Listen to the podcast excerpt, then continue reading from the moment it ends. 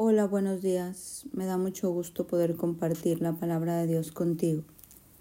Y en este día, este último día del año, quiero terminar con una bendición. La palabra habla qué importante bendecirnos, qué importante lo que sale de nuestra boca, el hablar bien, terminar el año llenos de gratitud, llenos de amor unos por otros Hoy quiero leerte lo que está en números 6, 24 al 26. Que el Señor te bendiga y te proteja.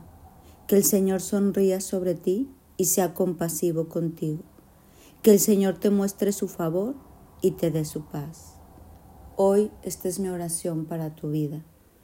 Que el Señor te bendiga y te proteja en todo lo que hagas este 2024.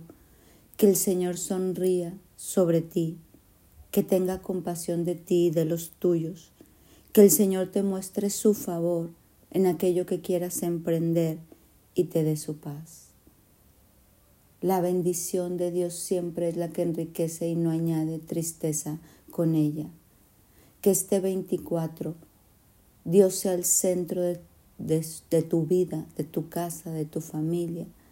Que sea el número uno y lo demás haga fila y que todas las bendiciones que Él ha planeado para ti cuando Él te formó en el vientre de tu madre se lleven a cabo.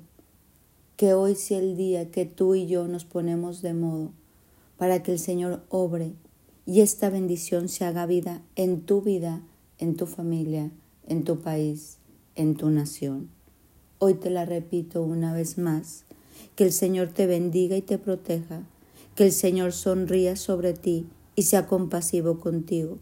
Que el Señor te muestre su favor y que te llene de esa paz, esa paz que sobrepasa todo entendimiento que en este mundo no la podemos encontrar. Mi nombre es Sofi Loreto y que Dios te bendiga.